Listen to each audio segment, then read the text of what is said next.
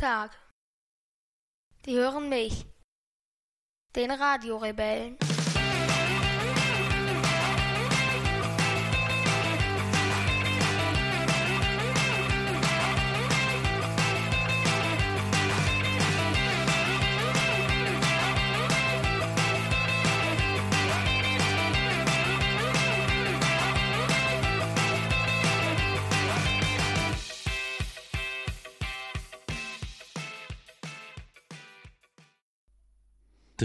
Juni, 21 Uhr und 2, genau acht Minuten nachdem mein Sohn mir das letzte Mal ganz liebevoll gesagt hat, Hals Maul. Ein perfekter Zeitpunkt, um zu podcasten. Wir haben einen Wochenendrebellenrückblick nachzuholen, nicht für die letzte Woche, sondern für die vorletzte Woche. Da ich sonst etwas in Panik gerate, dass sich hier so viele Wochen auftürmen und wir das dann gar nicht mal alles auf die Kette kriegen, stürzen wir uns auch gleich mitten ins Geschehen, oder? Ja. Würde ich vorschlagen. Ja. Denn es ist schon so spät und mein kleiner Sohn muss ja auch bald ins Heierbettchen. Nee, ich gehe wahrscheinlich. Wahrscheinlich gehe ich nochmal runter danach. Ich bin mir noch nicht sicher. Okay. Wovon ist das abhängig? Das entscheide ich dann spontan. Das entscheidest du spontan. Okay, gut. Wir wollen sprechen über die vorletzte Woche. Wir waren in den letzten zehn Tagen sehr, sehr viel unterwegs und hatten zwar immer fleißig das Podcast-Equipment dabei, aber konnten uns dann teilweise nachts um eins im Hotel nicht mehr so richtig, Ha. so richtig aufraffen, ähm, uns dann doch noch ans Podcast-Equipment zu setzen. Es wäre auch wahrscheinlich keine unterhaltsame Folge geworden. Nee. Wir- wäre wahrscheinlich eine sehr kontroverse Folge geworden. Das hätte sein können, wobei du dann wahrscheinlich aber auch nicht mehr die Kraft gehabt hättest, mir ständig zu widersprechen. Doch. Oder frech zu sein oder Ich hätte mehr Kraft unverschämt. als du. Na, Doch. Na. Doch. na, das ist Doch. grundsätzlich schon so, dass Erwachsene immer mehr Nee. Kraft haben als Kinder. Ich hab, bin ja erwachsen. Aber es war, äh, das hat man ja durch, oder man hat ja, die Verhältnisse nach dem 6,4 Kilometer Marsch sprechen ja eigentlich für sich. Ja, da kommen wir ja auch noch zu. Dann fangen wir vielleicht einfach an. Äh, Du hast es gerade schon angesprochen. äh, Wir wollen zunächst einmal ähm, ein wenig erzählen. Ähm, aber ich denke, vom Erzählen könnten wir erstmal anstoßen mit unserem, mit unserem köstlichen Friedrikes Malz, was wir heute trinken, oder? Prost. Ähm, Friederike ist unsere, äh, ist eine unserer äh, neuen Steady-Unterstützer und hat ein Steady-Paket gebucht, wo ihr eine Malzbiertaufe zusteht. Und sie hat die, das, das große Los gezogen, heute diese Folge ähm, zu bekommen, wo wir beide schon zu Beginn der Folge so ein bisschen auf, ich will nicht sagen auf Provokation Auf getrimmt sind, Konfrontation. auf Konfrontation getrimmt sind, aber ähm, die letzte Stunde vor Podcastaufnahme war eher, sie war nicht von Harmonie geprägt, kann man das so sagen? Hm, Das nicht, aber es war So wie immer. eigentlich ja, mittel, also nicht so wie komplett immer und ich, man sollte auch nicht stolz darauf sein, aber so wie es in den Häufig letzten Wochen halt passiert. mehr öfter so ist. Ja, so kann man's, so kann man's zusammenfassen. So kann man's zusammenfassen. Ähm, wir wollen über die vorletzte Woche sprechen. Wir waren den Freitag, den Samstag und den Sonntag hintereinander weg unterwegs zu drei Lesungen am, am Stück, die geografisch auch nicht stimmiger hätten liegen können. Wir waren nämlich erst in Bünde bei Bielefeld, sind dann den Samstag nach Weimar gefahren, um dann den Sonntag ganz früh morgens äh, von Weimar wieder nach Düsseldorf zur Lesung. Und wir hatten auch noch äh, einen Termin bei der Rheinischen Post Und bei der Rheinischen Post waren wir auch noch. Genau. Und, und bei der OTA-Konferenz. bei der Autea-Konferenz. Ja. Oder haben wir über die Autea-Konferenz schon gesprochen? Ja, haben wir, gerade als wir auf, auf der Rückfahrt waren. Das Im heißt, ICE. im ICE. Das heißt, wir haben im haben wir in der Podcast-Folge schon darüber. Ich habe Ja. völlig den Überblick verloren. Ja, ja. Wir Ja. haben im ICE, äh, als wir aus Bi- Bielefeld zurückgefahren sind, noch gepodcastet. Ah, das war die, wo wir wahrscheinlich eine wo was heißt wahrscheinlich, wo wir eine sehr schlechte Tonqualität Ja. erzeugt haben, weil wir unterschätzt haben, dass wir immer, äh, wenn wir hatten keinen Sitzplatz im Sechserabteil, da haben wir schon mal aufgezeichnet, das hat gut funktioniert. Wir hatten noch nicht mal einen normalen Sitzplatz. Aber diesmal saßen wir im Gang direkt neben der Tür und immer wenn ein Tunnel kam, äh, hat der Unterdruck dann doch ein massives Geräusch erzeugt. Und ich habe zwar noch knapp drei Stunden an der Folge rumgedoktert und habe versucht, das zu unterdrücken und rauszukriegen, aber die Folge war hinsichtlich der Tonqualität wahrscheinlich eher bescheiden. Ja. Aber stimmt, dann haben wir darüber schon gesprochen. Aber dafür haben wir heute Friederike zu ehren, weil sie dann schon so eine, wenn sie schon so eine stimmungsvolle Folge bekommt, sitzen wir zumindest in unserem eigens hergerichteten Podcast-Studio. Ja. Welches wir in mühseliger Kleinarbeit aufgebaut haben. Aber und wenn dann es noch nicht so ganz fertig ist. nur weil es noch nicht so ganz fertig ist, welches wir aber auch erst zweimal genutzt haben, glaube ich, oder dreimal, ne? Dreimal. Ja. Das ist Ja. das vierte Mal. Kann man sich so vorstellen, das ist quasi ein, ein kleines Zimmer, ungefähr sechs Meter mal drei Meter, würde ich sagen, ungefähr. Und ähm, hier haben wir jetzt erstmal so alle Wochenendrebellen-Devotionalien der letzten sieben Jahre gelagert. Hier liegt äh, die komplette Elf-Freunde-Sammlung, alle Zeitungsausschnitte, Becher aus Stadien, die ganze Schalsammlung. Davon haben wir dann Ähm, noch mal ungefähr einen Meter abgetrennt mit so einem Vorhang. Genau. Und von diesem, äh, innerhalb dieses Raums haben wir quasi mit einem Vorhang nochmal ähm, ein kleines, schmales Eck abgetrennt, haben das mit speziellen Akustikmatten äh, Ah, das war, wo du das zuerst mit doppelseitigem Klebeband festgeklebt hast, dann im Internet Genau. mit der Anleitung geguckt hast und als allererstes stand, kleben sie es auf gar keinen Fall mit Klebeband fest. Genau. Wo ich gedacht habe, die lügen doch wieder. Ja. Und dann am nächsten Tag ist alles runtergefallen. Ja. Und hier müssen wir halt jetzt nach und nach, immer wenn wir mal ein bisschen Zeit haben, äh, noch ein bisschen was feilschen und ein bisschen was tun. Aber grundsätzlich dürften wir hier, äh, denke ich, früher oder später die akustischen Rahmenbedingungen geschaffen haben, um wirklich perfekten Ton zu erzeugen, so dass ich dann in der Nachbereitung nicht mehr so lange brauche und wir richtig viel Zeit einsparen. Das wäre schön. Das wäre schön. Ja. Schimpfworte schneiden wir ja auch nicht mehr raus, haben wir gesagt. ja, das macht auch keinen Sinn mehr. Von daher passt das ja ganz gut. Ja. So, das heißt, dann haben wir aber auch über die, wenn wir über äh, die Autea-Konferenz gesprochen haben, dann haben wir ja auch schon über den Ausflug zur Rheinischen Post gesprochen, richtig? Ja. Das heißt, wir haben dann den Mittwoch, das heißt, wir können eigentlich direkt bei der Lesung in, äh, oder zur Lesung in Bünde einsteigen, sehe ich das richtig? Ja. Dann erzähl doch mal, was du noch so für Erinnerungen an die Lesung hast. Also, äh, was ich auf jeden Fall noch in Erinnerung habe, ist, wir waren, oder Bünde äh, ist in der Nähe von Bielefeld und haben wir im Dolby gelesen. Das war so eine, eine Musikkneipe, oder wie hieß das? Wie heißt das? Ja, genau.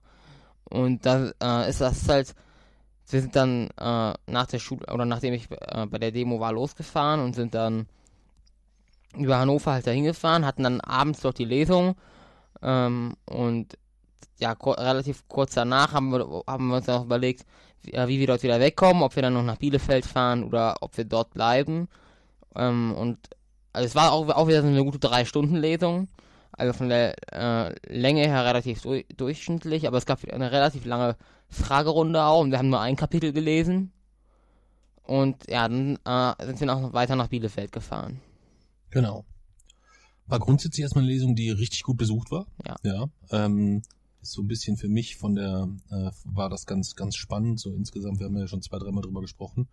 Aber Lesungen in Orten, wo man so denkt, okay, da gibt's die und die Ankündigungskanäle, äh, ist eine große Stadt. Da waren es dann teilweise manchmal ein paar weniger, als wir gedacht haben. Und in den, die kleinen Orte, die rocken richtig durch. Ne? Mhm. Also Iserlohn, Lettmate war pickepacke voll. Äh, da ging nix mehr. Ähm, wir kommen noch äh, im nächsten Wochenendrebellenrückblick lesen, reden wir dann noch über die Lesung in Plüderhausen, die war auch gut besucht. Ja. Ähm, und auch die Lesung in Bünde ähm, war dann in diesen Dolby, die mussten dann erstmal schnell noch ein paar Stühle ranschleppen, Mhm. ja, damit das, damit auch jeder einen Sitzplatz hat und trotzdem saß ein Teil äh, auf der Fensterbank hinten. Ähm, und das war für uns schon ein bisschen überraschend. Also für mich ein mich bisschen nicht. überraschend, für dich nicht. Und was auch richtig cool war, es war so eine alte Nähmaschine, unser Tisch, wo ich die ganze Zeit da unten dran rumgetrampelt habe. Genau. Die Tische oder der Tisch, wo, G- wo wir dran saßen, war so ein alter Pedaltisch, wo irgendwie irgendein Werkzeug, irgendeine alte Nähmaschine mit bedient wurde, so dass Jason schön während der Lesung immer auf diese Pedale trampeln konnte und es hat wunderbar gequietscht im gesamten Raum. Das hat dir sehr gut gefallen und ging mir fürchterlich auf die Eier. Ja. Und äh, was vielleicht noch ganz spannend ist für Rolling Stones Fans, die, das Dolby ist, äh, gehörte ähm, mal einem sehr, sehr, sehr großen Rolling Stones Fan, so dass das die gesamte Musikkneipe eigentlich, äh, eigentlich ein einziges Rolling Stones Museum ist, wenn man so Mhm. will. Ja. Von Tourplakaten über irgendwelche äh, Flipper-Oberteile, äh, die er sich mal dann hat abbauen und umbauen und restaurieren lassen, etc. mit allem drum dran, kann man da also zahlreiche Schätze entdecken. Und ähm, ist also etwas, wenn man mal in der Nähe äh, von Bielefeld oder in Bünde ist, äh, Dolby Musikkneipe direkt am Bahnhof kann man eigentlich nicht verfehlen. Äh, sehr, sehr nette Mitarbeiter und äh, für Rolling Stones Fans fast ein Muss, muss man ja schon Ja. sagen. Ja. Ja, und dann haben wir einen der, der Mitarbeiter dort kennengelernt, deren, deren äh, Namen wir jetzt mal nicht sagen, der uns dann noch spannende Tipps gegeben hat, weil er ist auch extrem Groundhopper, der dann mal so ein bisschen erzählt hat, wie er das früher immer gemacht hat, damit er nicht so viel Zugfahrtgeld bezahlen muss. Was ist denn da noch bei dir an Tipps hängen geblieben? Naja, dann halt irgendwie auch immer auf richtig verzweifeln tun Mhm. und eine ganz wirre Geschichte erfinden und dann so erwarten gucken, dass man halt so auch wirklich einfach Mitleid erwartet und dann äh, muss die Geschichte halt irgendwie finalisiert in einem Grund enden, dass man jetzt keine Fahrkarte hat Mhm. und dann funktioniert das fast immer. Genau. Also er hat sich zielsicher, wenn er ähm, wenn er Richtung Süden äh, gefahren ist, dann musste er quasi immer über Frankfurt oder über Kassel fahren. Und da hat er gesagt, da war es aber ganz praktisch, da gab es nur so drei, vier Minuten Umstiegszeit. Und da ist er dann quasi immer hinkend, äh, also mit leicht nachgezogenen Beinen in das, äh, in das Reisezentrum reingegangen und hat gesagt, er konnte halt nicht mehr so schnell, er hat das zeitlich jetzt nicht geschafft, so dass er dann nicht den Regionalexpress nehmen musste, den er eigentlich nehmen hätte müssen, sondern äh, dann quasi das Upgrade auf den ICE bekommen hat, damit der Arme mit dem hinkenden Bein äh, das noch rechtzeitig schafft insgesamt. Ja. Und was wohl auch sehr häufig funktioniert hat, ist ähm, das angetrunken sein. Also das musste er noch nicht mal spielen, wenn ich ihn richtig verstanden habe. ähm, und dann mit dem falschen Ticket, also damals mit dem Wochenendticket, dann im ICE sitzen oder so. Das hat wohl auch relativ häufig, relativ gut funktioniert. Ja. Ist einer der Tipps, die ich jetzt nicht nachmachen würde, aber einer der Tipps, die, wo ich mir vorstellen könnte, dass das, dass das funktionieren kann. Ja. Weißt du, was der beste Tipp war, den ich je bekommen habe oder Was? je gehört habe? Ich weiß gar nicht, ob wir das schon mal erzählt haben im Podcast. Das hat uns jemand auf der äh, von den äh, von den Duisburger Jungs, äh, da sage ich jetzt auch mal keinen Namen und keine konkretere Zuordnung erzählt. Der ist mit seiner, ähm, der war in der Türkei in Istanbul und wollte gerne das Derby sehen. Galatasaray gegen Besiktas war das, glaube ich. Und ähm, der hat sich dann erst so an die Fans mit dran gehängt, die gesagt haben, ja, wir werden wahrscheinlich den Block stürmen, da kannst du einfach dann mit rein. Das hat dann alles nicht so funktioniert, beziehungsweise auf dem Weg zum Blocksturm wurden die plötzlich irgendwie immer weniger und immer weniger, so dass er dann ähm, mit seiner äh, europäischen Krankenkassenkarte auf den Medieneingang zugegangen ist. Ganz zielstrebig, ganz sicher.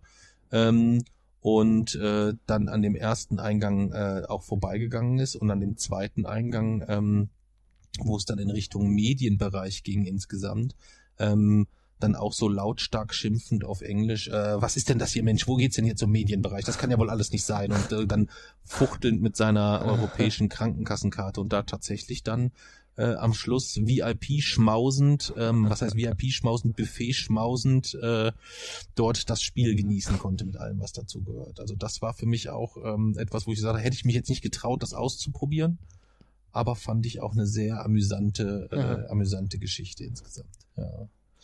ja, das war so ein bisschen ähm, das, was wir in, in, äh, in Bünde erlebt haben. Wir sind dann weitergefahren am, nee, Quatsch, wir waren am selben Abend quasi, haben wir noch in Bielefeld geschlafen. Ja. Ja. Wie fandest du denn den Weg zum Hotel? naja, du hast das ja gebucht am Johannesberg. Genau. Kann ich nur jedem empfehlen, wer also nachts zu Fuß von der Bielefelder Innenstadt oder ähm, Bahnhof. äh, vom Bielefelder Bahnhof, also wir sind auch bis Bielefeld gefahren, ähm, den Abend, ähm, kann ich dann nur empfehlen, wer zu Fuß dann ein bisschen was nachts erleben möchte, der soll von vom Bielefelder Bahnhof das Hotel am Johannesberg buchen und dort dann zu Fuß hochgehen. Ja, es war auch ein Merkur-Hotel. Hm. Deswegen, das- und das ist ja eigentlich auch immer so, die liegen ja auch irgendwie einfach immer zentral. Ja, dachte ich eigentlich auch. Lag's aber nicht so richtig. Ja. Ja, wir mussten nämlich eine gute Stunde laufen. Was Obwohl es eigentlich nur so- 2,4 Kilometer war. Genau, es ging aber nur bergauf Und durch den Wald.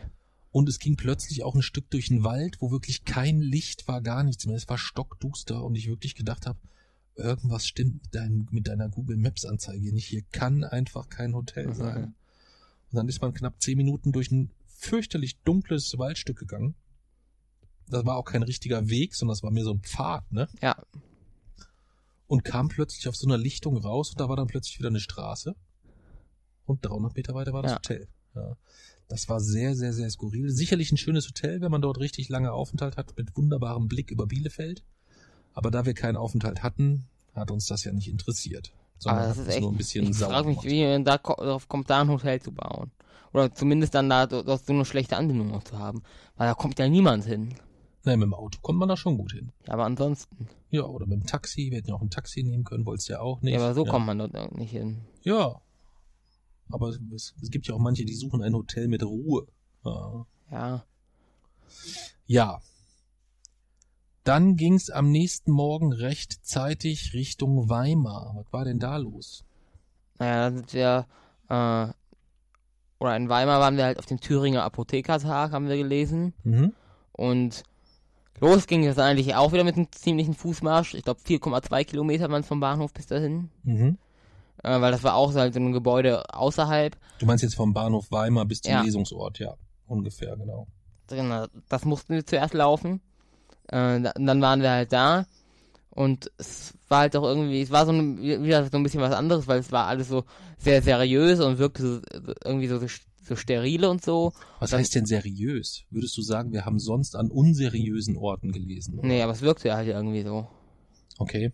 Du meinst also der Vergleich zwischen ähm, der äh, ersten Lesung in München, wo quasi noch so ein bisschen so die Schnapsleichen rausgekehrt wurden äh, von der von der Saufparty des Heim äh, des Auswärtssiegs am Vorabend. Nur noch Leute so rausgescheucht werden Ja, mussten. Im Vergleich zum zum Landesapothekertag, da würdest du also Ja. ein, ja, ich würde es nicht seriös, obwohl es wirkt dann seriöser. Seriös fanden, sind beide Locations insgesamt, aber ich weiß, was du meinst. Es ist etwas gediegener, sagen wir mal so. Mhm. Ja, also bei der Lesung saßen äh, auf dem Landesapothekertag saßen ja dann auch unsere Zuhörer und haben gemütlich ein Glas Wein getrunken Ja. zu unserer Lesung. Ja, das haben wir ja sonst eigentlich auch eher selten und dass alle hübsch gekleidet sind und so Mhm. weiter. Ähm, und, und vornehm gekleidet sind, viele Anzüge und äh, Hemden und äh, das haben wir auf unseren Lesungen tatsächlich sonst sehr selten. Ja, du wolltest auf gar keinen Fall das Pisse-Kapitel vorlesen. ja ich hatte vorher dringlich drum gebeten, ähm, wer jetzt unsere Lesung noch nicht kennt, ist es so, dass Jason immer das Einleitungskapitel vorliest.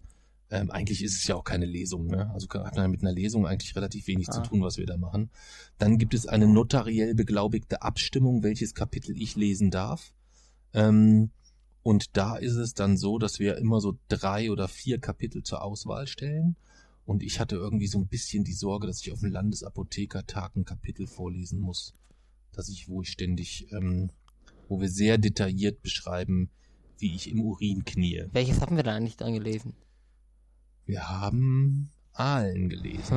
ich. Das ist auch mal cool. Ja, wir haben das Aalen-Kapitel dann gelesen insgesamt. Ja. Ja, jedenfalls war es eine sehr, sehr schöne Veranstaltung.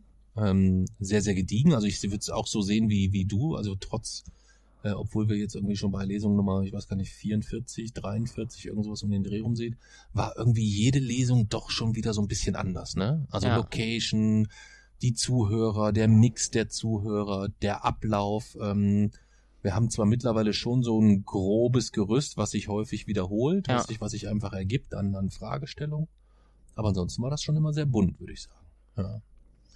Und ähm, dann haben, sind wir dort auch noch beschenkt worden. Mit handgeschöpfter Trüffelschokolade. Ja, ich meine, wir machen ja eigentlich keine Werbung, ne? Aber wer mal in Erfurt unterwegs ist, der muss unbedingt auf die Krämerbrücke gehen. Das ist jetzt unbezahlte Werbung. Ähm, und sollte sich dort die handgeschöpfte Trüffelschokolade kaufen. Oh mein Gott. Ja, kann ich also nur jedem dringlich empfehlen oder wer mal ein Geschenk für jemanden braucht. Handgeschöpfte Trüffelschokolade von der Erfurter Krämerbrücke. Njam, njam, njam, njam. ähm, hat mit dem, was ich bisher unter dem Begriff, mit dem Begriff Schokolade verbunden habe, eigentlich gar nichts mehr zu tun gehabt, ne? geschmacklich ein völlig, völlig Ja. anderes, äh, völlig anderes Erlebnis. Ja. Ja, und dann war die Lesung vorbei und man hat uns angeboten, uns mit ins Hotel zu nehmen. Mit dem Auto. Was ich freundlich abgelehnt habe. was Jason freundlich abgelehnt hat. Und dann habe ich ihn freundlich daran erinnert, dass es von hier, von, vom Lesungsort bis zum Hotel fast sieben Kilometer sind. Und was hast du dann gesagt? Immer noch abgelehnt. Hast du es immer noch freundlich abgelehnt. Und dann hat uns einer der Veranstalter gesagt, okay, wenn ihr, we- wenn ihr wirklich laufen wollt, dann nehmt bitte wenigstens hier diese Lampe mit. Und hat uns eine Taschenlampe gedrückt, wo ich erst nicht verstanden habe, warum sollen wir denn eine Taschenlampe mitnehmen? Also es ist ja jetzt noch nicht so dunkel. Gute drei Stunden später wusste ich warum, als wir die Bundesstraße, ich weiß gar nicht, von, von Weimar Richtung was weiß ich wo liefen. Denn das Hotel war nicht nur nicht in Weimar, sondern es war außerhalb von Weimar. Wir mussten an der Bundesstraße entlang laufen und dann irgendwann auch so ein Feldweg ab äh, nach draußen zum Dorotheenhof. Ja, als wir gerade so am Stadtrand ankommen, du, du, warst so angepisst. Ja, ich war schon ein bisschen sauer, ne? Also ich war Ein bisschen. Du, war, also du warst. Ja, okay, ich war extrem Ja. sauer. Ja. Ähm, aber das ist ja auch, auch, auch nachvollziehbar und logisch. Also da gibt's ja, also grundsätzlich erstmal, uns ist ein Shuttle angeboten worden, wir hätten mitfahren können, es gäbe Taxis dorthin, es gab also tausende Möglichkeiten, wie man da hinkommt. Das war ja schon mal das eine. gab aber keine Veröf Möglichkeit mit öffentlichen Verkehrsmitteln. Ja, aber mitfahren wäre ja schon jetzt erstmal etwas gewesen, was sich im Rahmen der bisherigen Regeln bewegt hätte. Ja, also dass niemand für uns einen Umweg fahren darf oder Es wir gibt ja noch keine Auto Regeln fahren. dafür leider. Ja, aber wenn ich jetzt einfach mal das, den, die bisherige Herangehensweise als Regel ranführe, dann war es bisher immer so, dass wenn wir irgendwo mitfahren konnten, war das in Ordnung. Es durfte uns nur niemand extra abholen oder irgendwie sowas. Ja. Und da ich ja den Abend zuvor schon den Marsch in, von äh, oben zum Johannesberg, vom Johannesberg morgens dann wieder runter, dann nach Weimar dreschen, viereinhalb Kilometer zum Lesungsort und dann nachts, ähm, während wir eigentlich hätten ganz gemütlich noch die zweite Halbzeit vom Pokalfinale hätten gucken können. Äh, und ich marschiere sechseinhalb Kilometer eine, irgendeine Bundesstraße entlang. Und es sollte nicht das letzte Mal sein, in dem Wochenende. Und das sollte nicht das letzte Mal, ja, es war ja schon alleine nicht das letzte Mal, weil wir dann natürlich nachts im Hotel ankamen und am nächsten Morgen mussten wir ja sehr früh wieder zum Bahnhof. Obwohl du äh, gesagt hast, dass du, dass du äh, dort nicht wieder zurückläufst. Ja, weil ich auch sauer war. Wir mussten am nächsten Morgen um Viertel vor sieben einen Zug nehmen. Aber ich habe es tatsächlich geschafft, das so in Relation zu setzen, dass ich mit dir an dem Abend nicht mehr diskutiert habe, weil ich wusste, dass wir doch wieder laufen werden. Und das, was du jetzt gerade sagst, sowieso keinen Aussagewert hat. Naja, das lag hauptsächlich daran, na, weiß nicht, woran das lag, keine Ahnung. Also ich weiß, dass Du hättest ähm, alles gesagt, um nur mich pro zu provozieren. nicht, ich, es ging ja nicht um Provokation. Ich war ja wirklich am überlegen, wenn es jetzt nicht, wenn wir am nächsten Tag keine Lesung in Düsseldorf gehabt hätten, Ja. wo ich ja dann auch irgendwo im Wort stehe, dass wir beide da sind, dann wäre ich am nächsten Morgen gefahren. Nach, also wenn wir jetzt nach Hause gefahren wären, wäre ich am nächsten Morgen nach Hause gefahren. Dann Ja. wenn wir nicht zu einer Ja. Lesung, wenn ich nicht im Wort, ich stehe bei anderen Leuten im Ja. Wort wegen einer Lesung, dass wir beide um 14 Uhr dort eine Lesung haben. So. Wenn ich dich morgens alleine gelassen hätte, hättest du dort in Erfurt gestanden, du wärst niemals in Düsseldorf angekommen. Ja, in Weimar. So, du wärst also niemals in Düsseldorf angekommen. Das heißt, ich hätte dort die Lesung alleine machen müssen, was den, äh, was dann schade gewesen wäre, was die Leute traurig Ja. gefunden hätten und was einfach nicht dem entspricht, was wir abgestimmt hatten. Hätten wir am nächsten Tag keine Lesung gehabt, sondern wären am nächsten Tag, äh, hätten wir einfach gesagt, äh, wir müssen, ich muss um 14 Uhr zu Hause sein, aus irgendeinem anderen Grund oder so, wäre ich auch den Morgen, wäre ich, hätte ich das den Morgen, äh, den Morgen alleine gemacht? Mit dem Taxi gegebenenfalls. Dann wäre es mir auch egal gewesen. Dann wärst du halt später gekommen oder Hm, irgendwas. ich wäre gar nicht gekommen. ja, dann wärst du gar nicht gekommen. Aber du, das hättest du, hättest du einmal gemacht oder nie wieder. Du hättest echt nicht gewusst, was dann los gewesen wäre. was soll denn Das dann kannst los sein? und willst du dir nicht Ja, vorstellen. was soll denn dann los sein? Na, erstens würde ich hier in der Familiensitzung natürlich anprangern. Ja. Ich würde das als äh, Mittel nehmen, um da auf jeden Fall dazu anregen, dich auf, dir auf gar keinen Fall irgendein Amt zu geben oder dich zu wählen. Ich würde Zölle auf alles erheben, was du oben bei mir lagerst. Ich würde dein, wahrscheinlich deine kompletten Bürosachen bei mir unten auslagern. Ja. Und? Also, ich denke mal, das reicht schon. Aber im Notfall könnte ich wahrscheinlich auch noch auf mehr zurückgreifen. Hm, Ja, das kannst du vergessen. Hm. Also, du, ich Ich glaube, würde dich fertig machen. Der Handelskrieg ist ein Nein. Scheiß gegen das, was dich dann erwartet. du, kannst, ich, du stehst aber in größerer Abhängigkeit. Nee, Doch, nee, doch. nee. Ich würde alleine aus purer Provokation würde ich mir jeden Tag dann einen Schnitzel braten. Darfst du ja gar nicht. Warum nicht? Hm, Ja, Familienvereinbarung. bestraf mich doch. Ja, müsstest du jedes Mal bezahlen. Ja, dann zahle ich. Das Ja. ist mir das Schnitzel vielleicht Das wert. könntest du gar nicht. Ja, dann kann, das könntest du theoretisch jetzt auch machen. Ja. Aber das kannst du ja gar nicht bezahlen. Wieso? Ja, weil Wiederholungsstraftaten werden ja sicher mehr, damit mehr bewertet. Weiß ich nicht. Ja, Vielleicht das wird dann vor dem familiären Gericht entschieden. ja, aber wenn du hast gelingt es mir ja, die Familie zu überzeugen, dass ich einfach nur einen Euro pro Schnitzel zahlen muss. Ja, genau, das wird aber auf gar keinen Fall. Beim ersten Mal vielleicht ja, aber wenn du das äh, bewusst jedes Mal wieder neu machst, dann wird das nicht funktionieren. Wieso? Wenn ich der Lani dann sage, dass ich ihr ein neues Tablet kaufe, wenn sie mir, wenn sie für eine niedrige Strafe Dann stimmt. fliegst du aus der Familienvereinbarung wegen Korruption. Okay. Klingt auch nicht unattraktiv. Dann hast du aber kein Anrecht mehr da auf die, darauf, da, da, dein Recht in deinem Gebiet hier oben zu erheben. Du hast kein, du hast noch nicht mehr, mehr ein Anrecht auf Selbstbestimmung dann. okay. Oh, ich glaube, ich leg's da irgendwann mal drauf. Wenn du außerhalb der Familienvereinbarung wärst, würdest du zerdrückt werden von unserem politischen Gewicht. Okay. Ja, ich glaube, das ist ein Risiko, was ich bereit wäre, beim nächsten Mal einzugehen. Ja, Hm, bevor ich mich dazu ich zwingen lasse, abends nochmal sieben Kilometer mit einem fetten Rucksack durch die Gegend zu eiern und morgens anderthalb Stunden früher aufzustehen, um nochmal sieben Kilometer durch die Gegend zu, zu pesen, wäre es mir das wahrscheinlich Das ist dir aber keinen monatelangen Handelskrieg wert, glaube ich. Hm. Du musst dir vorstellen, es wäre, jetzt hätten wir wahrscheinlich noch nicht mal 10% des Handelskrieges Genau. hinter uns. Ich bin, ich bin die meisten Tage in der Woche bin ich sowieso arbeiten Ja? Und wenn ich dann, äh, ab, äh, wenn ich dann nach Hause komme, mache, unternehme ich einfach auch was mit Lani und fahre irgendwo hin, dass ich dich nicht sehen muss und dich gar nicht ertragen muss und deine, deine Kriegsaktionen gar nicht mitbekomme. Du müsstest ja trotzdem zahlen. Ja, dann zahle ich. Ja, du könntest, Spare ich woanders ein. Ich brauche, ich brauche, wenn ich dann keine Bio-Lebensmittel mehr kaufe, spare ich eine Menge Geld. ja, dann würden wir wahrscheinlich anders gegen dich vorgehen als Familienvereinbarung. Okay. Ja, Weil ohne dich könnte ich, könnte ich wahrscheinlich auch mit einer, mit drei, wenn nur noch drei Leute in der Familienvereinbarung sind, könnte ich vielleicht auch weitere Gesetze wiederum hinzufügen, die alle Familienvereinbarungsmitglieder dazu verpflichten, vielleicht, äh, Verwandte, die den, die nicht im Kodex der Familienvereinbarung zu verfolgen, versuch, zu versuchen, negativ zu beeinflussen oder zu bekämpfen. Mhm. Ich muss mal gucken. Also mir ist auf jeden Fall halt klar geworden, dass diese, diese kontinuierlich oder deine, deine, deine, deine Strategie zu sagen, ähm, ich werde einfach kontinuierlich bei allem immer mehr Druck, immer mehr Druck, immer mehr Druck, immer mehr Druck, immer mehr Druck.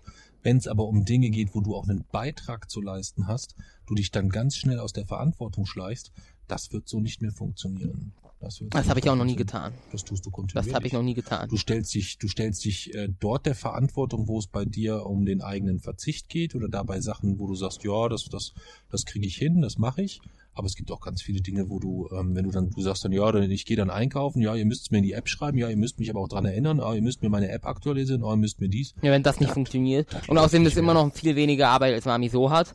Und es ist ja auch noch überhaupt kein Gesetz beschlossen. Ich stehe ja überhaupt noch nicht in der Bringpflicht, weil ihr seit Monaten mit dem Gesetzesentwurf davon rumeiert.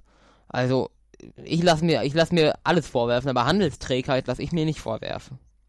Ich bin der Einzige, wegen dem überhaupt ein bisschen Bewegung reinkommt in die Sache. Ja, ja. Ja, ja. So ist das. Aber bald kommt sowieso die CO2-Steuer, dann ist das Ganze nämlich erledigt. Dann, kann, dann kannst du dir eine Autofahrt nach Kassel sogar ganz regelmäßig überhaupt nicht mehr leisten. Mal gucken. Was willst du denn da gucken? Das weiß ich noch nicht. Ob ich dem überhaupt zustimme. Wenn du nicht Wenn zustimmst, dann kann man mit einer Dreiviertelmehrheit machen. Und vielleicht stimmt Mami dem ja auch nicht zu. Mami wird dem zustimmen. Und vielleicht stimmt Lani auch nicht zu. Lani wird auch zustimmen. Für Lani, gut, für Lani wird das zwar auch gelten, aber Lani bietet dann dafür Hilfsmaßnahmen an, Unterstützungsmaßnahmen bei Dann CO2-Einsparungen. zeige ich dich an wegen Korruption. Das ist keine Korruption. Was Ich biete denn? ja nicht mit Sachleistung. Ich biete ja an, sie zu unterstützen. Was ist das denn? Noch nicht mal im Gegenzug zu ihrer Stimme. Ja, wenn das, wenn das nicht Korruption ist, was ist das denn? Hä? Das ist einfach nur die, ich denke mal, das, was innerhalb der Familie selbst, selbstverständlich ist, nämlich, dass man gegenseitig versucht, sich bei CO2-Einsparungen zu helfen. Okay. Ja, dann würde ich doch mal Mami und Lani bitten, was denn passieren würde, wenn ich, wenn ich sie einmal im Monat in die, ins beste Restaurant der Stadt zum Steak essen Das wiederum einlade. ist Korruption. Wieso? Weil das ja auch nicht zweckorientiert ist. An Natürlich. dem, nein, Das- die, die Hilfe, die ich anbiete, ist notwendig, um das Ziel des Gesetzes überhaupt zu, äh, überhaupt zu erreichen. Ja. Und das, was ich anbiete, ist das beste Steak in der Stadt. Ja, dennoch, das hat ja nichts mit dem Gesetz zu tun dann. Hm. Wenn ich, wenn ich dafür dann die Stimmen bekommen würde, die ich brauche, um dann der neue Vorsitzende zu sein, könnte ich eine völlig neue Politikrichtung Als einschlagen. Vorsitzenden kannst du aber kannst du einiges machen, aber nicht alles. Ja, aber ich glaube schon, dass ich Um alles machen zu können, fa oder fast alles, brauchst du eine, eine, ja, brauchst du eigentlich eine absolute Mehrheit. Ja, ich glaube, dass es mir gelingen kann, mit kluger Lobbyarbeit die Mehrheit der Familie hinter mir zu Ich zu glaube aber versammeln. dennoch daran, dass, ein, dass zumindest in unserer Familie ein gewisses moralisches Gewissen vorhanden ist. Nein. Daran glaube ich. Nein, daran, das, das halte ich für völlig da bin ich mir ausgeschlossen. ziemlich sicher. Das halte ich für völlig Ich ausgeschlossen. glaube nicht, dass alle käuflich sind bei uns in der Familie. Meinst du nicht? Nein. Und ich glaube vor allem, dass das allergrößte Druckmittel, was es überhaupt gibt, der Druck ist, den ich mittlerweile aufgebaut habe. Ich, weil ich glaube, Mami würde mittlerweile ziemlich viel tun, um dem ein Ende Nein. zu setzen. Ich glaube, Mami ist, äh, das, das beurteilst du schon mal völlig falsch. Mami Nein. ist durch diese Drucksituation, ähm, weil halt nur noch über, bei, bei dir das ja nur noch über Druck, du, am Anfang war das etwas, wo du bei Familiensitzungen argumentativ uns überzeugt hast. Deswegen hast du Gesetz durchbekommen. Jetzt versuchst du es nur noch über Druck, Druck, Druck und Ich wenn kam dir dies mit Argumenten nicht, macht nicht das weiter. Ja, trotzdem. Ich habe auch argumentiert, äh, wieso Autofahren schädlich ist und es hat niemanden interessiert. ja. Das ist schon mal nicht wahr, denn wir Doch. fahren ja schon kaum noch Auto. Kaum Ja. noch. Das ist aber sehr, sehr, sehr untertrieben. Dafür, dass wir nicht in der Stadt wohnen, fahren wir insgesamt sehr, sehr wenig Auto. Alleine schon, dass wir nur ein Auto haben, spricht ja schon Bände. dass wir noch ein Auto haben, das wurde erst im Disku das kam über das Thema gab es überhaupt erst, als ich damit gekommen bin, mit dem Vorstoß weniger Auto zu fahren. Da war das Thema zweites Auto überhaupt erst im öffentlichen Diskurs zumindest. Nee. Das ist Doch. überhaupt nicht wahr. Im Das öffentlichen Diskurs war es erst dann. öffentlicher Diskurs beginnt ja, ähm, beginnt ja halt manchmal auch, wenn du aus dem Kindesalter erst raus bist und dann dich an Bet Diskussionen beteiligst oder die überhaupt mitbekommst. Was seit mehreren Jahren der Fall ist. Ja, dann hast du, dann warst du vielleicht in schon äh, im mit acht Jahren in einem Erwachsenenalter, wo du halt vielen Diskussionen nicht folgen konntest. Weil es damals noch keine Familienvereinbarung gab. Ja, aber es gab trotzdem die Überlegung oder die Bestrebungen zu überlegen, brauchen wir ein zweites Auto. Das ist aber, das sind wahrscheinlich wieder Bestrebungen, die du und Mami äh, nach, auf der Terrasse nach drei Gläsern Wein erörtert haben. Das, das ist nicht meine, mein Begriff von argumentativen Belegen oder öffentlichem Diskurs oder Einbindung der gesamten Familie. Das hat damit nicht im geringsten irgendwas zu tun. Und ich habe ja auch schon gesagt, und nachdem ich gesagt habe, wenn ein zweites Auto kommt, ziehe ich konsequent aus, war das Thema ja auch wieder vom Tisch. Ja, was natürlich auch wieder Vorteile hätte, dann könntest du jeden Tag Fleisch geben ohne Diskussion. Die Familienvereinbarung würde ja trotzdem stehen. Ja, aber wird's ja keiner mehr kontrollieren. Ich bin doch nicht der Einzige, der Inhalt, der, ich bin ja nicht der alleinige Motor der Familienvereinbarung. Da bin ich mir dann nicht so sicher. Also wenn, wenn ich, wenn dann hier jeden Tag, wer würde denn hier verzichten, wenn ich hier jeden Tag das feinste Filetsteak braten würde? Das dürftest du ja gar nicht braten, jeden Tag. Naja, warum? Aber es kontrolliert doch gar keiner mehr. Hä? Wenn Ich könnte dann, ja regelmäßig wenn ich dann jeden Abend als neuer Vorsitzender einen neuen Sonderantrag eingeben würde, dass wir heute diesen Tag einfach mal über den äh, über diesen heutigen Fleischtag mal den Deckmantel des Schweigens hüllen, dann würden alle zustimmen und dann ist das erledigt. Hm, ich, vielleicht würde ich ja Stichproben machen. Oder ich würde mit Überwachungskameras arbeiten. Okay. Wie willst du die finanzieren? Hm, die kriege ich von meinem Zeugnisgeld in. Was so teuer sind die Was nicht. du immer alles von deinem Zeugnisgeld investieren willst. Ja. Ich hab, also 800 Euro kosten die nicht insgesamt. So viel hast du da schon. Ja. Echt? Das war auch von Opa kein guter Deal, dir für jede Eins im Zeugnis eine äh, Kohle zu geben. Ja. Und das gesammelt jetzt seit sechs Jahren? Ungefähr? Fünf Jahren? Ich weiß gar nicht. Hm.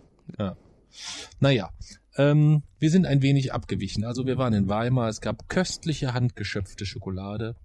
Ähm, wir hatten sehr, sehr nette Gastgeber, hatten einen wunderschönen Abend, hatten richtig Zoff, einmal auf dem Hin- und einmal auf dem Rückweg.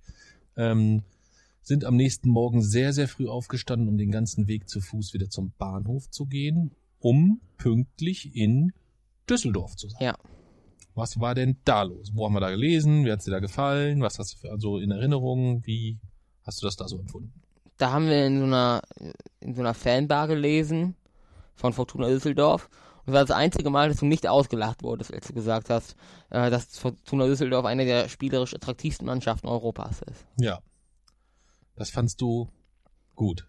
Oder? Fand's, ich habe erwartet, dass sie über sich selbst lachen. Okay. Ja, wir haben das zur Sicherheit sogar äh, aufgezeichnet.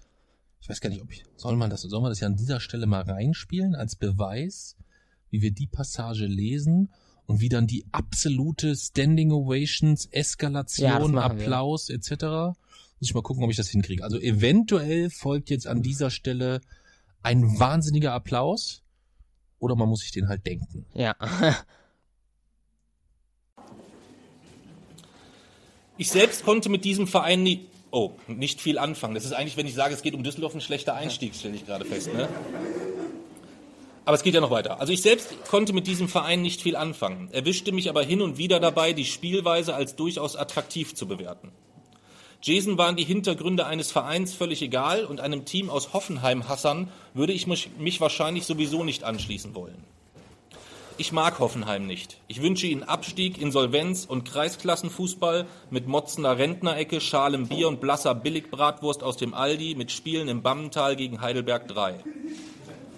Und an diesem Tag waren meine Sympathien sowieso eindeutig verteilt, denn mit Fortuna Düsseldorf war eine der spielerisch attraktivsten Vereine Europas und die vermutlich beliebteste Mannschaft der Welt zu Gast in der Sunnyside Arena zu Hoffenheim.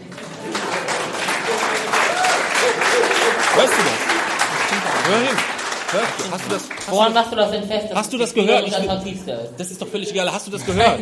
Woran machst du das fest? Ich wollte es nur noch mal.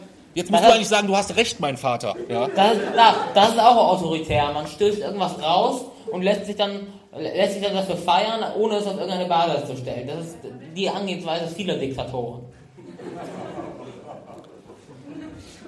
Du hast recht, mein Sohn. Da sind wir wieder.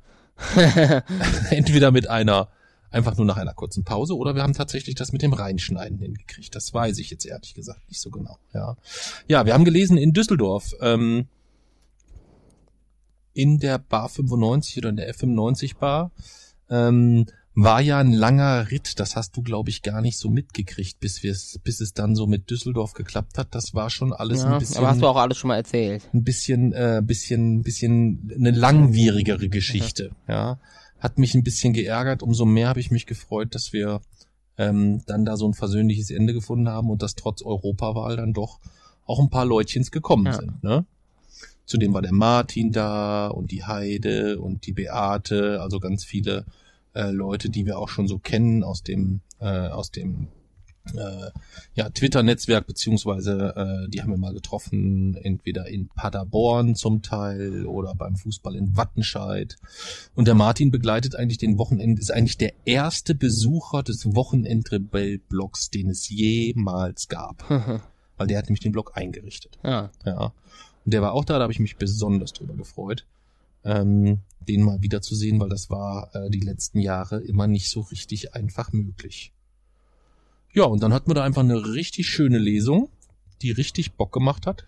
Ähm, so habe ich zumindest empfunden. Gab es für dich noch? sogar.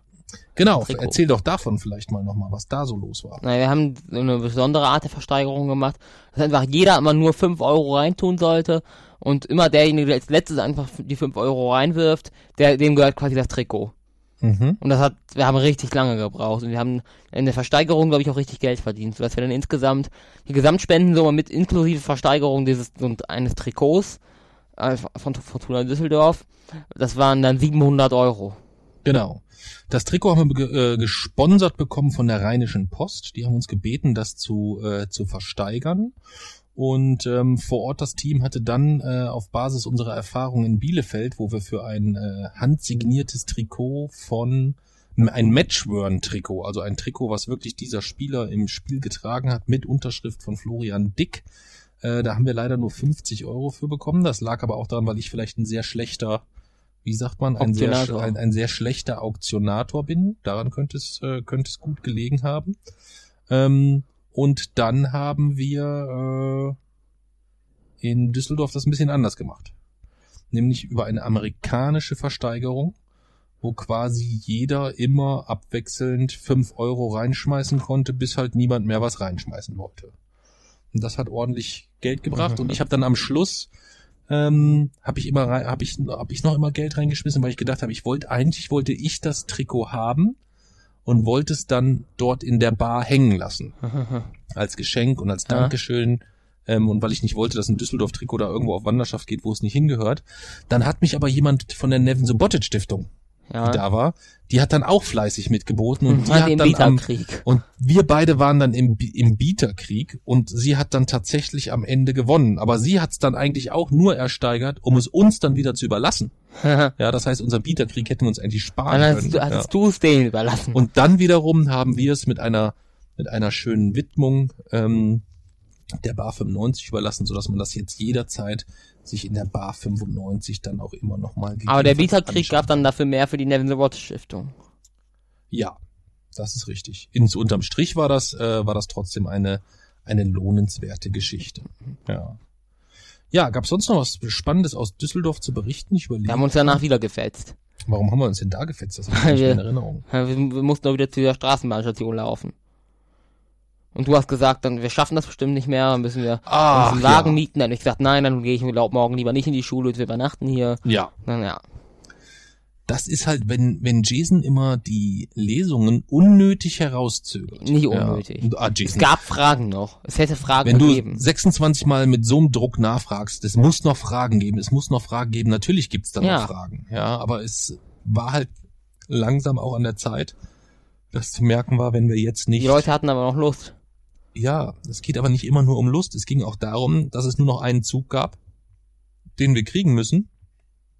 Und wenn wir den nicht gekriegt hätten, wären wir den Abend einfach nicht mehr nach Hause gekommen. So, darum ging's mir. Und die Zeit wurde dann halt immer knapper und immer knapper und immer knapper. Und du wolltest dann von dort aus auch wieder zum Bahnhof laufen, was halt auch mal wieder zweieinhalb Kilometer waren, anstatt dort irgendwie mit einer mit einer Bahn oder irgendwas zu, zu fahren. Es Das- gab keine Bahn. ja, halt mit einem Taxi. Taxi, Bahn, das ist ja fast dasselbe. Nee, Bahn wäre okay. Über eine Bahn hätte ich mich sehr gefreut. Okay. Ja, jedenfalls war ich da ähm, berechtigterweise ein wenig sauer. Ja, berecht, doch finde ich schon. Ja, Finde ich ich schon. Ja. ja, das war ähm, soweit die Lesung in Düsseldorf. Was noch sehr, sehr, sehr schön war, was wir hier jetzt vielleicht mal erwähnen äh, könnten oder erwähnen sollten, wir haben dann sowohl auf Facebook als auch auf äh, als auch per Mail ähm, sehr, sehr, sehr, sehr schönes Feedback auf unsere Lesung bekommen, ähm, was mich sehr berührt hat von, äh, das war zum Teil von Eltern, die ein autistisches Kind haben ähm, und die dann davon berichtet haben, ähm, äh, ich will mal ein, erinnere mich da jetzt an einen Fall, den ich jetzt auch mal namentlich nicht näher einordne, äh, damit man das nicht zu schnell findet, wenn einen das interessiert, ähm, der halt berichtete, äh, wie oft der Sohn zu Hause jetzt sagt, hm, was würde wohl Jason machen Mhm. und der sich wirklich in, in ganz, ganz vielen Bereichen dort so sein, sein Selbstvertrauen holt, dass er sich überlegt, wie du wohl da dran, äh, wie, wie du wohl da dran gehen würdest und äh, dich dort quasi wirklich als Vorbild nutzt insgesamt. Ja. Was natürlich auch heißt, ähm, dir muss bewusst sein, dass du ähm, eine Vorbildfunktion auch hast insgesamt. Wir haben doch schon mal darüber gesprochen, dass Personen öffentlichen Lebens eine Vorbildfunktion haben. Ja, aber ich äh, bin mir halt nicht immer sicher, ob du dir dieser Vorbildfunktion bewusst bist, wenn du teilweise ähm, äh, auch so Sachen sagst, wie wir zum Beispiel jetzt neulich bei der Strohhalm-Diskussion hatten. Und da hi- hinter diesem äh, Statement stehe ich aber noch voll und ganz. Dann fasst das Statement doch nochmal bitte zusammen. Ähm, ich habe gesagt, dass es oder dass ich für, für ein generellen Verbot von Einwegstrohhalmen bin. Und zwar äh, eigentlich auch egal in welcher Situation und dass man eigentlich für alles eine Lösung finden muss und dass ich absolut davon überzeugt bin, dass man für alles eine Lösung finden kann. Ähm, dass, aber dass selbst wenn es keine Lösung dafür gäbe, dass man es dann einfach trotzdem in Kauf nehmen müsste, weil ähm, das eigentlich die einzige Lösung ist, um die Vermüllung der Meere zu stoppen. Okay. Und ähm, ich hatte es ja schon gesagt, dass wir daraufhin auch eine Menge, ähm, eine Menge Feedback auch bekommen haben. Und da würde ich dir gerne auch ähm, kurz nochmal ein wenig Feedback vorlesen. Ich mache das mal anonym. Ähm, und dann können wir da vielleicht ein bisschen drüber sprechen. Ähm, als Mirko, in Klammern, musste ich tatsächlich nachschlagen. Aus dem Kopf wusste ich als Namen nur Papsi. Das Beispiel brachte, dass es Menschen geben könnte, die aus gesundheitlichen Gründen auf Strohhalme angewiesen wären und die sterben würden, wenn es keine Ausnahmen vom Strohhalmverbot gäbe, kam die eher lapidare Reaktion, dass das dann so wäre. Das wären sozusagen Opfer des Klimaschutzes. Hier muss ich dir vehement widersprechen. Und in den letzten Folgen hast du dir da auch das ein oder andere Mal ein bisschen selbst widersprochen.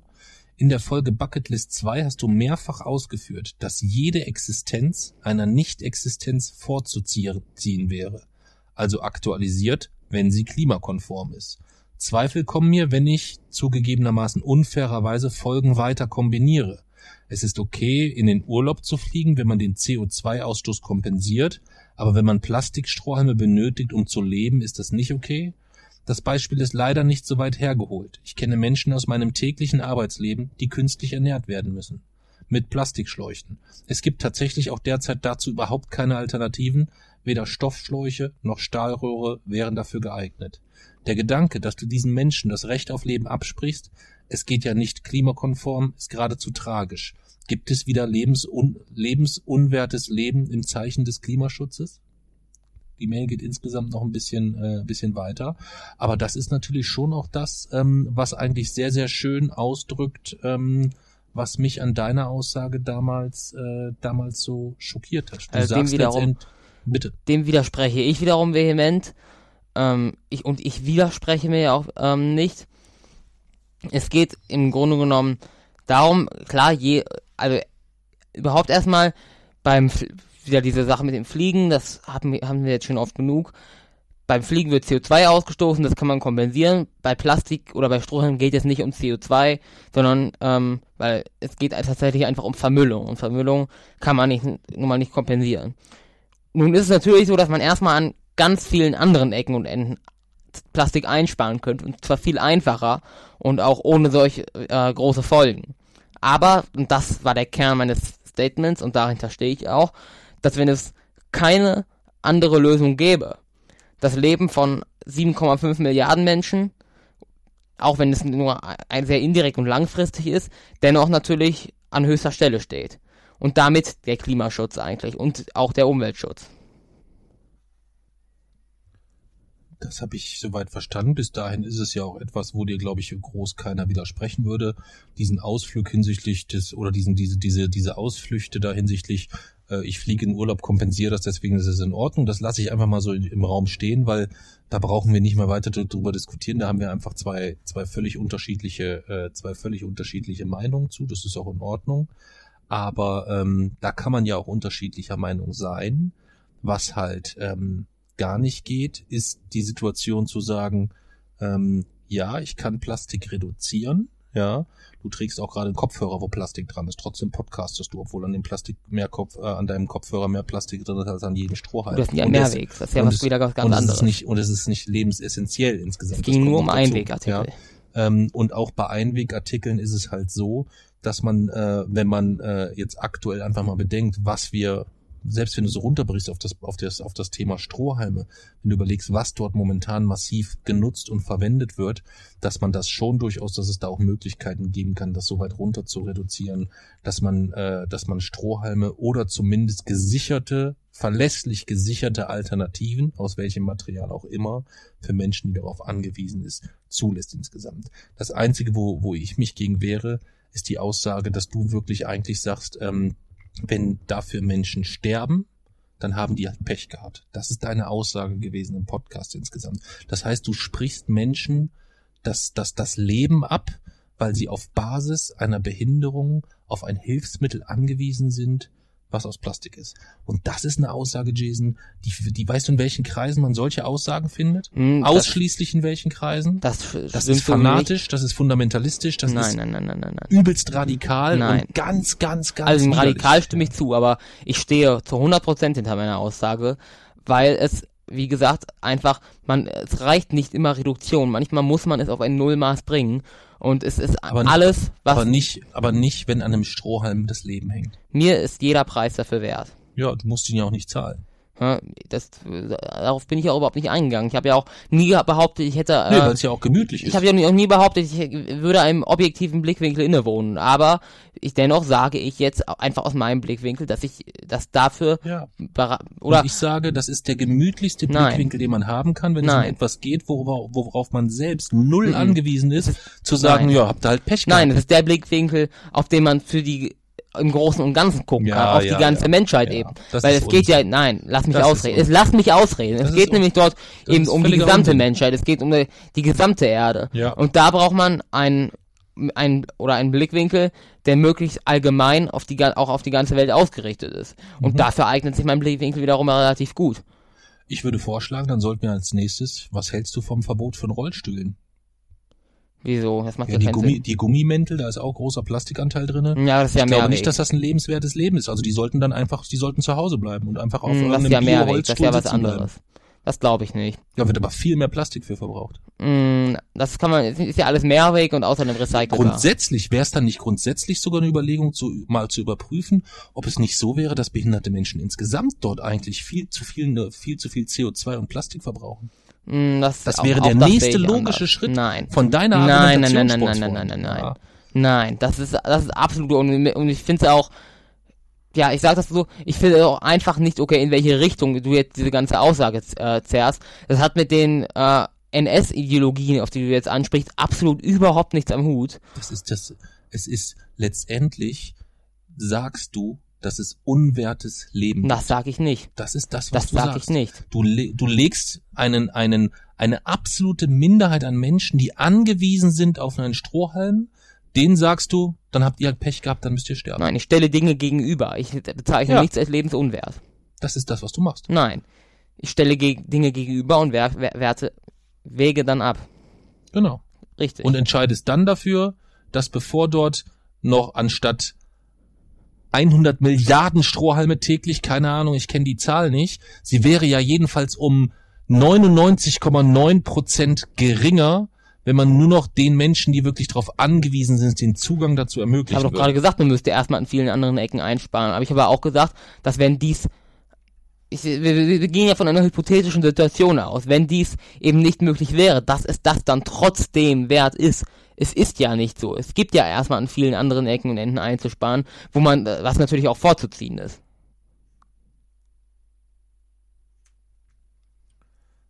Wir kommen dann nicht weiter, wir halten fest, Offensichtlich. du hast dort deinen deinen Punkt und es ist mit, mit, mit großem, großem Abstand. Du hast mich schon Dreckswichser genannt, du hast schon so viele Dinge mir gesagt. Nichts, wirklich keine einzige Aussage, die du jemals in deinem Leben getroffen hast, verletzt und trifft mich so sehr wie das insgesamt. Dass du das nur in Erinnerung behältst, bitte. Dessen bin ich mir bewusst. Ja, wie auch immer wir jetzt hier die Kurve kriegen wollen, ähm, ich weiß es ehrlich gesagt gar nicht, wie uns das gelingen soll.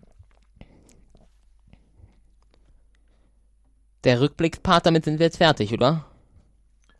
Ja, aber irgendwie ist natürlich jetzt auch so ein bisschen, ähm, ich will jetzt nicht sagen, dass, aber ich bin schon echt angepisst. Verstehst du, was ich meine? Ja, aber das haben Ich wir ja auch letztes Mal schon, schon besprochen. ich bin, bin, bin, du bist auf so vielen Ebenen, gehst du so logisch und so, so, so einfühlsam und so rücksichtsvoll dran, ähm, und gleichzeitig schätze ich in ganz, ganz vielen Bereichen deine Radikalität, dass du sagst, nein, das muss so und auch wie du da selbst mit gutem Beispiel vorangehst. Aber das, was du dort sagst, Jason, ist so auf so vielen Ebenen so abgrundtief Nein. widerlich, Nein. dass ich, dass ich mich schäme, dass ich mich wirklich ist Unsinn. zutiefst schäme. Das ist Unsinn. das ist kein Unsinn. Das ist Unsinn. machen wir einen Haken dran. Ähm, das, außerdem kannst du, hast du nicht zu entscheiden, wann ich mich schäme. Es ist aber Unsinn, überhaupt dich zu schämen. Das kann ich Nein. durchaus sagen. Du siehst Doch. das doch auch alleine an den Reaktionen. Wir haben sechs, sieben oder acht Mails bekommen, die relativ deutlich sagen, Das dass war mir klar von Anfang an, wenn man sowas bringt. Ja, siehst du. Ja. Aber das be- bedeutet nicht, nur weil Meinungen anscheinend immer äh, tauglich sein müssen, um Zuspruch zu bekommen, heißt das nicht, dass ich diese Meinung jetzt übernehmen muss. Es ging nicht ums darum, eine Meinung zu übernehmen. Es ging darum, dass ganz viele entsetzt waren über deine Äußerung. Ja, Entsetzt waren. ja. Und das kann ich nachvollziehen, das kann ich verstehen. Und ich denke, dass das nur ein, das ist ja nur die Spitze des Eisbergs. Ich denke, du wirst fast niemanden haben oder fast, es wird fast niemanden geben, der den Podcast gehört hat, dem das in seiner, in der Gesamtheit, also es wird viele geben, die erstmal hören, Strohhalmverbot, ja, finde ich gut, sollten wir machen, äh, Strohhalm sowieso Plastik, so. Das ist auch etwas, wo ich sagen würde, wenn man jetzt einen, einen, Zehnjährigen befragt oder auch mal einen, beiden- einen 13-Jährigen, dass der dann sagt, ja, Umwelt, yeah, yeah, yeah, äh, Strohhalmverbot, super, finde ich gut, alles klar, kann ich verstehen. Aber jemand mit, mit, mit, mit deiner Herangehensweise, jemand, der sich mit Themen beschäftigt, der sich mit Themen auseinandersetzt, der plötzlich dann auch diesen Blickwinkel sieht und sagt, es gibt Menschen, die essentiell, für die diese Strohhalme lebensnotwendig sind, für die es auch keine Alternativen gibt aktuell, dass du denen das Leben absprichst, ist etwas, was mich entsetzt und was viele, viele, viele, viele, viele andere ebenfalls entsetzt. Und das hat nichts damit zu tun, dass du dann sagst, das ist mir egal, dann stehe ich halt hier als der mit der richtig, als einziger mit der richtigen Meinung oder So sonst ist was. es in dem Fall. Das ist Unsinn. Das Nein, es ist nicht Unsinn. Unsinn. Das kannst du auch überhaupt nicht bewerten. Das kann ich, Doch. kannst du, nein, dann kann ich auch behaupten, ich kann bewerten, dass du, dass es Unsinn ist, dich zu schämen. Das ist jetzt wieder genau derselbe Punkt. Kannst du ja machen. Ja, Kannst du ja machen. ja, genau. Das ist, ist das doch vollkommen in Ordnung. Und genauso kalt lassen mich die Reaktionen, wie dich das jetzt kalt Dass die, lässt. dich, dass die dich kalt lassen, das ist etwas, was mich weniger trifft insgesamt. Mich trifft viel mehr, dass dich dich eigentlich für deutlich reflektierter gehalten hätte. Ich habe Ich das alles sehr eigentlich gründlich gedacht, dass durchdacht. du, dass du für jemanden, der sich ständig gibt, er wäre erwachsen, er wäre reif etc., habe ich eigentlich gedacht, dass du dort diesen Sprung wirklich irgendwo gedanklich Nein, schaffst. dieser, ich sehe jetzt, dass auch dir geistig und, und, und Nein. gedanklich auf jeden Fall Das bei- gewisse Barrieren Bullshit. gesetzt sind. dir, das Ergebnis, auf den, dass ich jetzt mit meinem Gedankengang gekommen bin, das hat wahrscheinlich bist du so noch nicht mal so weit gegangen gedanklich.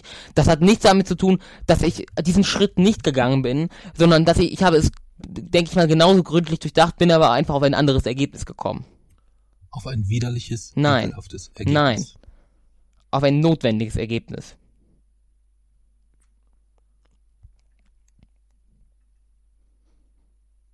Es, es macht keinen Sinn, du verstehst Doch. das nicht. Es macht Sinn. Nein, nein, du Doch. verstehst es. Es, Es macht Sinn. es, du, du, es ist doch vollkommen in Ordnung. Es ist in Ordnung, dass es Dinge gibt, die du nicht verstehst. Ich verstehe es ganz genau. Du kannst überhaupt, du kannst überhaupt nicht beurteilen, ob ich das verstehe.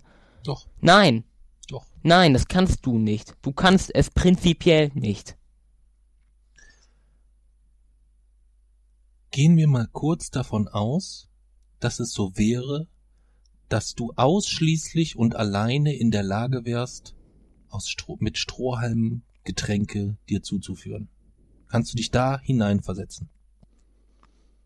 Es, und es ist Ja. auch nicht, es gibt Alternativen, bla, bla, bla, sondern es geht nur so. Du hast keinen Strohhalm, dann hast du keine Möglichkeit, Flüssigkeit zu dir zu nehmen. Kannst du dich da reinversetzen? Ja. So. Jetzt sitze ich hier nicht mit dir, sondern ich sitze mit Klaus-Peter Müller aus Wanne-Eickel, der ist 56 Jahre und sagt, Plastikverbot muss sein, ist mir scheißegal. Und ich sage dem, hör zu, Klaus-Peter, dann muss mein Sohn sterben, weil er es nicht Getränke aufnehmen kann. Würdest du dann, wenn du dazu kommst, dann sagen, okay, Papa, für die 7,5 Milliarden Menschen, es ist nicht schlimm, kämpfe nicht für mich, denn es ist in Ordnung, dann sterbe ich halt. Nein, das würde ich nicht sagen, weil ich in diesem Fall in einem anderen Blickwinkel wäre. Es wäre aber nicht der objektive Blickwinkel auf, Ach auf so. der gesamten Welt. Ach so. Aber es ist ja plötzlich, es ist tro- trotzdem du kannst doch, du musst doch in der Lage sein, den Blickwinkel für deine Mitmenschen mit einzunehmen. Wie Mhm. soll denn jemals, wenn du gesagt hast, du willst als Politiker irgendwie bei, äh, du willst als Politiker später tätig werden, dann musst du doch den, dann geht's doch nie um deinen eigenen Blickwinkel, sondern es geht doch immer den Blickwinkel für unsere Gesellschaft. Ich weiß, und das bin ich mir auch bewusst, ich bin mir auch bewusst dessen, ob das richtig ist. Ich glaube nicht, dass ich das in dieser Situation so könnte, aber in dieser in der Situation, in der ich jetzt bin, kann ich es und deswegen kann ich mir diesen äh, oder kann ich mir diese Sichtweise erlauben und sie äh, entpuppt sich als richtig. Nein. Doch. Diese Sichtweise kannst du dir nicht erlauben. Oder Aber dann habe ich jetzt verstanden, worum es geht. Dann habe ich jetzt, dann habe Ja. ich jetzt begriffen, dann können wir es jetzt so stehen lassen. Ähm, dann ist es doch einfach fehlende Reife insgesamt. Nein, das ist einfach ähm, ja vielleicht auch eine gewisse Kurzsichtigkeit von dir in diesem Fall. Nein, es ist, Doch. es ist tatsächlich, Nein. du hast dich ja da gerade fantastisch erklärt, ähm, dass es tatsächlich fehlende Reife ist. Nein, ähm, das ist Unsinn. Das ist Unsinn, ganz einfach. Du kannst hast ja meinen Gedankengängen nicht folgen. Das zeigt jetzt deine Schlussfolgerung. Nein, Doch. du hast eben gerade gesagt, dass wenn es dich selber beträfe, dass du dann einen anderen Blickwinkel darauf hättest. Das habe ich gesagt, ja. So, das heißt, in dem Moment würdest du dann sagen, na ja, jetzt ist aber der Was Blick aber auf nicht die, der auf die, objektive Blickwinkel wäre. Darum geht's doch jetzt gar Doch, nicht. darum geht es. Wir haben nicht hier irgendwann mal eine Strohhalm-Diskussion angefangen um den, äh, und haben gebeten um unterschiedliche Blickwinkel, sondern wir haben darüber diskutiert und haben versucht, dort einen Konsens zu finden insgesamt. Und Konsens hätte sein können, äh, dass man sagt, ja, äh, in allen Fastfood-Unternehmen Plastikdeckel, Strohhalme etc. Nein, nein, sofort verbieten. Es hätte tausende Möglichkeiten gegeben, aber dass man, du hast dann angefangen oder hast ins Spiel gebracht, dass man Menschen, die darauf angewiesen sind, dass die halt Pech gehabt Das, haben. habe ich Das war- über, das Thema habe ich überhaupt nicht ins Spiel gebracht, das können wir gerne nachhören. So ist aber die Diskussion aufgekommen. Richtig. Dass du gesagt hast, ja, dem ist dann so insgesamt. Richtig. So. Und es ist, erst habe ich gedacht, dass es vielleicht einfach eine Diskussion ist, wo du plötzlich in einer, in, in, in, äh, argumentativ in einer Ecke bist, wo du einfach dich schwer tust, deine Meinung zu ändern, weil du das ja ungern tust oder sehr, sehr selten tust. Ähm, Jetzt habe ich aber insgesamt verstanden, dass es äh, die, die Problematik anders, äh, anders gelagert ist. Das macht es nicht weniger es nicht widerlich, verstanden. aber ähm, dem ist halt so. Also du hast das Ganze hier nicht verstanden, das zeigt mir jetzt immer noch. Und ich bin es auch leid, es ist äh, weiterhin versuchen, dass, dass du es verstehst. Ich glaube, du willst es vielleicht einfach nicht verstehen. Äh, du denkst, du hast dort deine Erklärung, dann denk das weiter, aber ich habe jetzt auch keine Lust drauf. Wir werden zukünftig einfach ähm, Diskussionen außen vor lassen, wo eigentlich man die Reife haben muss, einen Blick auf die gesamte Gesellschaft Die zu genau die habe ich gerade gebracht. Ich habe gerade genau um den Blickwinkel auf die gesamte Welt gebracht. Wo es nicht nur Und um ich habe nur gerade gesagt, dass ich in, wenn ich in dieser Situation wäre, ich nicht in der Lage wäre, diesen Blickwinkel auf die ganze Welt zu bringen. Dass ich in dieser Situation aber es durchaus bin. Hm. Das habe ich gesagt. Und deswegen habe ich diesen Blickwinkel auf die ganze Gesellschaft gerade eingebracht. Und genau das, was du jetzt gerade gesagt hast, zeigt mir wieder, dass du es einfach nicht verstanden hast. Mhm.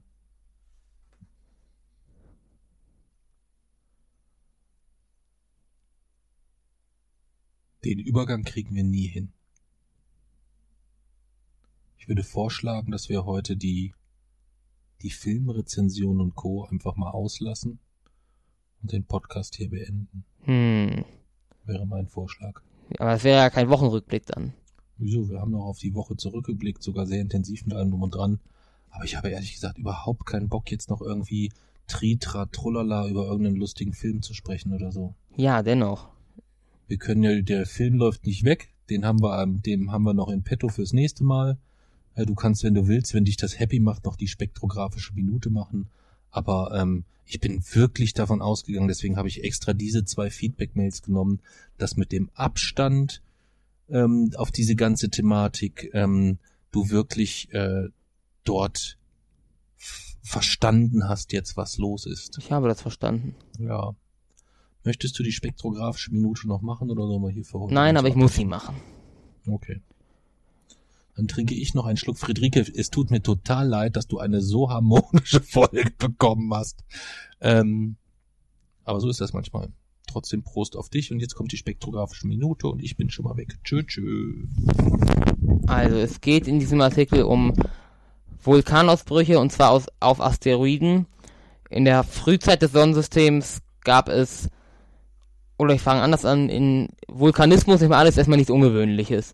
Also auf dem Mars gibt es Vulkane, ähm, auf Monden gibt es Vulkane, auf Zwergplaneten gibt es Vulkane. Das ist erstmal häufig so. In der Frühzeit des Sonnensystems gab es womöglich auch, auch auf gewissen Asteroiden Vulkane.